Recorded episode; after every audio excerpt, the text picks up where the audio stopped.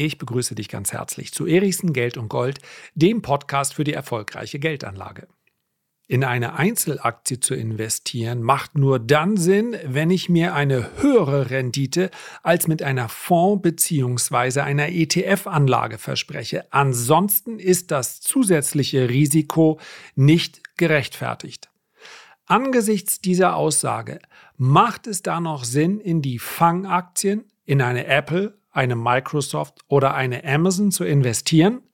Genau diese Frage möchte ich in der heutigen Folge gerne für euch besprechen.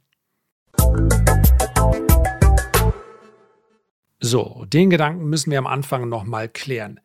Ist es sinnvoller, in eine Einzelaktie zu investieren, als in einen ETF, Schrägstrich Fonds? Grundsätzlich mal unterscheide ich nicht zwischen Fonds und ETFs. Ich habe gar nichts gegen Aktienfonds. Die allermeisten Aktienfonds schaffen es aber, wenn man auf die Nettorendite, also die Rendite nach Kosten schaut, nicht den zugrunde liegenden Index zu schlagen und dann sollte man auf den günstigeren ETF ausweichen. Gerade diese Kosten machen sich im Laufe von Jahren und Jahrzehnten bemerkbar. Das ist der Grund, warum ETFs so einen großen Siegeszug hinter sich haben. Grundsätzlich mal ist eine ETF-Anlage eine Soll-Disziplin.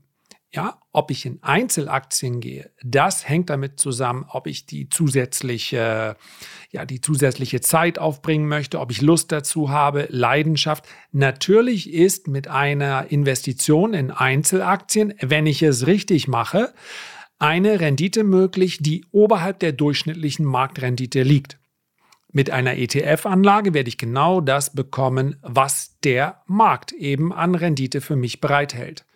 Das heißt also, ich habe einen zusätzlichen Aufwand bei der Anlage in Einzelaktien und ich habe ein zusätzliches Risiko. Denn eine einzelne Aktie wird natürlich immer riskanter sein, weil es unternehmensspezifische Nachrichten geben könnte, siehe Facebook vor äh, zehn Tagen oder vor zwei Wochen, die dafür sorgen, dass diese Einzelaktie deutlich stärker fällt als der Markt. Der Sinn der Sache ist natürlich, dass ich Aktien habe im Portfolio, die besser laufen als der Markt. Auch da braucht es ein diversifiziertes Portfolio, soll aber heute nicht das Thema sein, sondern grundsätzlich möchte ich die Frage stellen, ob man die Fangaktien, ich glaube Jim Cramer, ein in den USA recht populärer Börsenmoderator, hat sie mal so genannt, ob es überhaupt Sinn macht, noch in diese Fangaktien zu investieren. Mittlerweile kämen noch einige mit dazu. Wir schauen mal auf die am höchsten gewichtetsten Aktien im Nasdaq 100. Da haben wir eine Apple, eine Microsoft, eine Amazon, mittlerweile eine Tesla, tauchen natürlich in dem ursprünglichen Fangbegriff nicht auf. Wir haben beide Alphabet-Gattungen, dann geht es mal weiter mit Nvidia, Meta-Plattforms, also Facebook, Adobe, Broadcom, Pepsi und so weiter. PepsiCo im Nasdaq 100. Anderes Thema.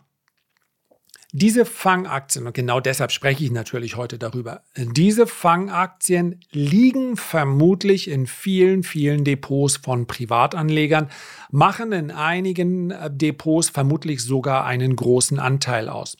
Und das nicht erst seit äh, ein, zwei Jahren. Ja, da hat ja die Börse beziehungsweise haben insbesondere die Technologiewerte nochmal einen besonderen Aufschub, Aufschwung und Aufmerksamkeit bekommen.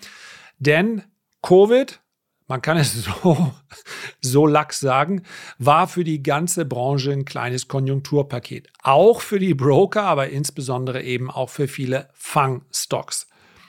Tatsächlich liegt die, das Zeitalter der großen Outperformance schon deutlich weiter zurück.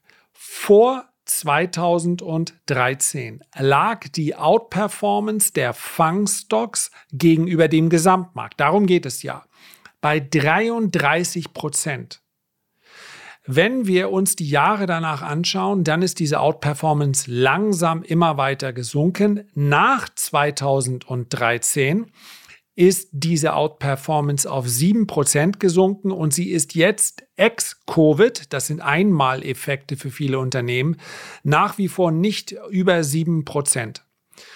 Und 7% sind statistisch nicht mehr so relevant. Es macht eben einen Riesenunterschied. Und diese sieben Prozent können auch durch einige wenige Aktien dann maßgeblich beeinflusst sein. Dann, wenn man sich einen Aktienkorb anschaut, dann muss die Outperformance höher sein.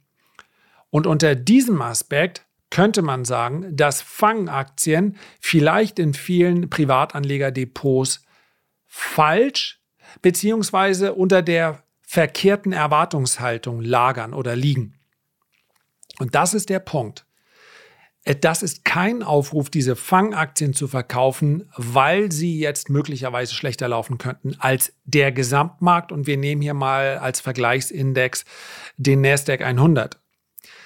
Aber es macht schon in dem Moment keinen Sinn mehr, wo ich keine besondere Outperformance bekomme. Das heißt also, wenn wir auf diese Statistik schauen, dann wäre es sinnvoller, das Risiko für Einzelaktien rauszunehmen. Und wenn ich aber sage, ich traue Technologieaktien als Ganzes durchaus eine Outperformance zu, dann lieber auf den Nasdaq 100 zu setzen. Da habe ich das Einzelaktienrisiko nicht, hätte aber weiterhin die Outperformance, wenn ich sage, Tech-Aktien laufen besser. Für mich persönlich ist diese Aussage absolut schlüssig.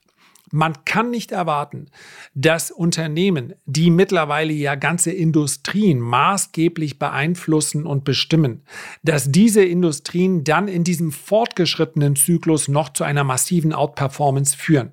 Das heißt allerdings auch nicht, dass sie eine Underperformance an den Tag legen werden. Also dass eine Google oder eine Apple oder eine Facebook jetzt schlechter läuft als der Markt. Darum geht es gar nicht. Es geht nur um die Frage, ob man noch die Outperformance erzielen kann. Und natürlich ist das viel zu pauschal. Und ich möchte hier, ganz wichtiger Disclaimer, ich möchte hier niemandem dazu raten, diese Aktie zu kaufen oder zu verkaufen. Aber Fang sind eben nur ein paar Aktien. Und selbst wenn wir jetzt eine Tesla mit reinnehmen, dann wird sofort klar, die Aussage macht pauschal noch weniger Sinn als vorher. Grundsätzlich mal ist eine Outperformance mit der ein oder anderen Aktie aus den Top 10 meines Erachtens möglich. Aber entweder kommt der Timing-Aspekt mit rein und das ist etwas, was wir in der langfristigen Anlage nicht wollen. Oder aber wir kommen zu der Erkenntnis, diese oder jene Aktie wird aber wahrscheinlich nicht schneller wachsen als der Markt. Und jetzt wird es total gemein, aber es ist doch für euch völlig unspannend, wenn ich es dabei jetzt belasse und sage, Vorsicht, Einzelaktien, Fangaktien, wahrscheinlich wird es keine Outperformance mehr geben. Als Ganzes betrachtet glaube ich, dass diese 7% noch weiter sinken werden. Ich glaube, dass diese Aktien möglicherweise langfristig betrachtet, sogar in Marktphasen, in denen die Tech-Werte besonders unter Druck geraten, diese Aktien vielleicht sich sogar besser halten, weil sie mittlerweile eine derartige finanzielle Kraft haben, einen derart hohen Cashflow, dass kein Mensch auf die Idee käme, auch nur ansatzweise ein analytisches Szenario zu kreieren, in dem sie jetzt äh, darauf kämen zu sagen, Menschen der Apple, oh, wenn es so läuft, die können ganz schnell mal in die Pleite rutschen. Also von einer Pleite sind die meisten dieser Fangaktien, der klassischen Aktie, ja weit entfernt. Ich weiß, Meta, Facebook, massiv unter Druck geraten. Aber solange ein Unternehmen unter Druck gerät, weil die Gewinne nicht mehr ganz so stark sprudeln wie in der Vergangenheit, ist das ja noch kein existenzielles Risiko. Persönlich mache ich aber die Unterscheidung und deswegen ist so wichtig, dass über diesem Kanal oben nicht dreht, äh, dran steht, Achtung, hier äh, tagesaktuelle äh, Nachrichten oder Analysen oder äh, Finanzdienstleistung, sondern einfach nur mein Name, weil es einfach nur mein Standpunkt ist und der hat natürlich auch mit meiner Investition zu tun. Ich bin, und wir gehen jetzt mal die Top 8 durch im Schnelldurchlauf, ja und damit auch ganz klar nicht mit der notwendigen äh, Sorgfältigkeit, die man für eine in die Tiefe gehende Analyse bräuchte, ist, glaube ich, klar. Meta-Plattforms hinsichtlich der Gewichtung aber auf dem achten Platz mittlerweile. Und wenn ich mir die Aktie so anschaue, dann ist es immer schon eine von den ungeliebten Fangaktien gewesen. Wahrscheinlich, weil sich viele Investoren konzentrieren auf Facebook, die Social-Media-Plattform. Und selbst der Letzte wird es mitbekommen haben. Viele Jüngere gehen eben nicht mehr zu Facebook oder besuchen Facebook, sondern TikTok, Instagram gehört übrigens auch Facebook. WhatsApp ist eindeutig noch in Benutzung und wir sehen es an den Zahlen. Cashflow stimmt. Ganz grob, mir gefällt die gnadenlose, aber eigentlich konsequente Ausrichtung aufs Metaverse nicht.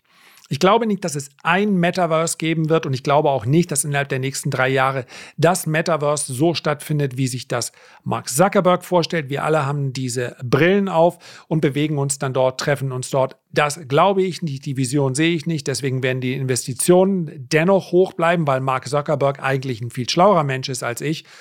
Aber für mich eben nicht das interessanteste Unternehmen.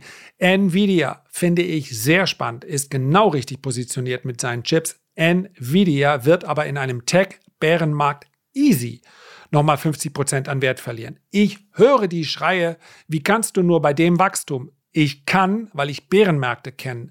Und Bärenmärkte neigen zu Übertreibungen in die andere Richtung. Das, was wir jetzt sehen, ist ein Zurechtstutzen der Bewertungen.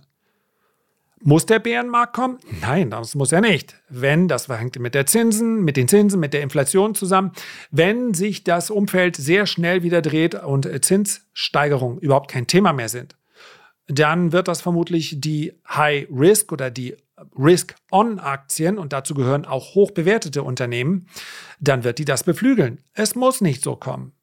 Wenn aber doch, das ist das, bis wir auf einem fairen, äh, fair wenn man normale Multiples, die normale Kennzahlen anlegt, bei Nvidia sind locker 50 Prozent tiefer. Super Unternehmen, immer noch sehr hoch bewertet. Anders ist es bei Alphabet.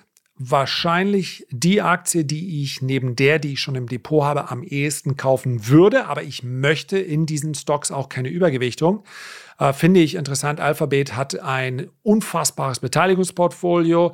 Ich nehme an, man wird mit Werbung in Zukunft auch Geld verdienen. Es gibt auch hier Szenarien, die dafür sprechen könnten.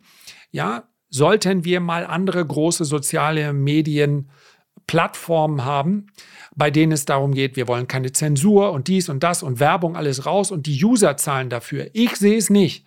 Ja, die meisten User sagen, ich möchte nicht zensiert werden, ich möchte meine Daten behalten, ich möchte und, und, und. Aber wenn man genau den Usern sagt, sag mal, weißt du was, du kriegst dein Smartphone umsonst, Hauptsache, wir kriegen deine Daten.